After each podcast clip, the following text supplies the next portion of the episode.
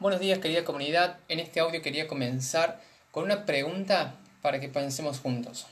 En la vida cotidiana, ¿cuál es el valor de proyectar metas u objetivos a alcanzar? ¿Para qué la o las necesitamos? Nosotros como cristianos tenemos una tarea concreta en este tiempo en la historia y es continuar la misión que Jesucristo recibió del Padre. ¿Y cuál misión? Hacer presencia sacramental del reino para llevar la salvación a todo hombre sin excepciones, que es el modelo eclesiológico que eh, responde a la eclesiología postconciliar.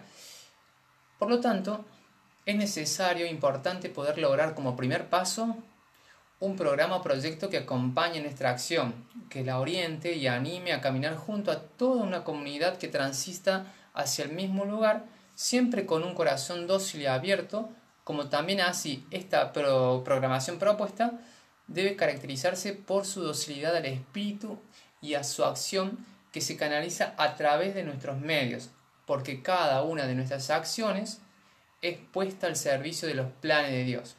Con ello, cada acción tiene su propia mística y será aún más eficaz si la planeamos juntos si le damos un horizonte con sentido, un marco, un sendero por el cual transitar en común, que la misma nos sirva para trabajar en comunión, aunar fuerzas, erradicar la individualidad, enriquecer nuestra oferta de cara al mundo y muchas veces sabiendo que no podemos eh, vernos corpóreamente, nos podría permitir caminar confiados juntos a mi hermano con un mismo, eh, con un carisma distinto, desde otro ángulo, desde otra perspectiva, por compartir el mismo colectivo e ir hacia la misma dirección, eh, dando esto a la vez margen de autonomía y creatividad a cada uno de nuestros ministerios por compartir una misma idea, un mismo objetivo o un mismo plan de acción hecho previamente.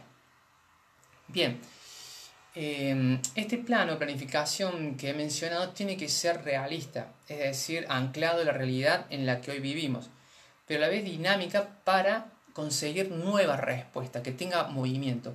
A la vez tiene que, dialogar con el mundo que nos acompaña, o sea, saber sus necesidades más profundas y también aprender de él, aprender las técnicas que utiliza para lograr un mejor resultado en los que deseamos alcanzar.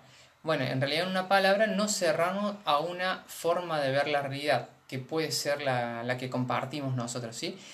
Sino al contrario, mirar continuamente a través de la ventana para ampliar nuestro campo visual y conceptual.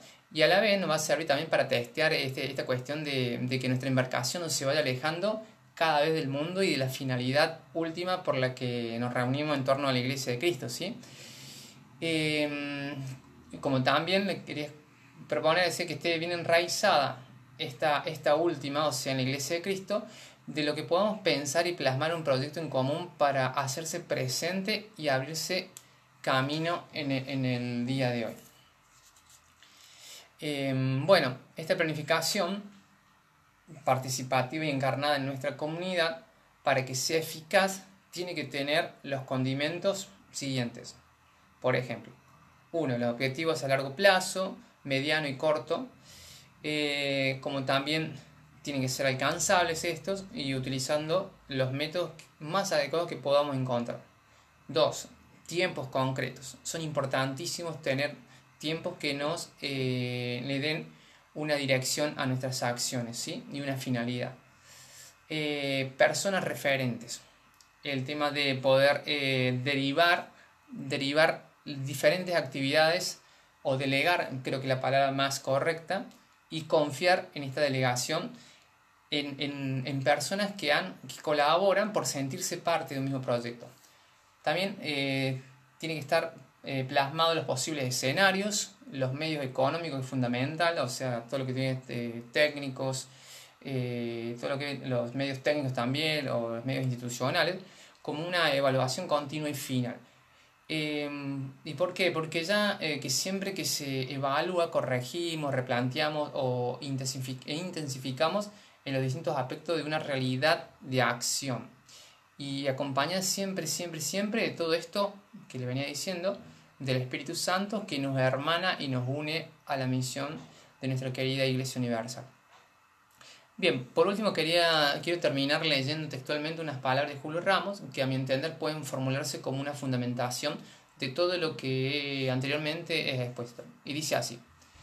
Programar implica conocer la realidad, conocer posibilidades, estudiar relaciones, poner prácticas pasos determinados, evaluaciones diversas, etc. Y necesita también una formación tanto teórica como práctica en su misma técnica. Porque la nueva situación del mundo y del hombre así lo exige. Pero además, esa misma programación puede renovar la iglesia y sus estructuras pastorales puede dar respuesta a los interrogantes del hombre de hoy. Bueno, desde ya, muchas gracias.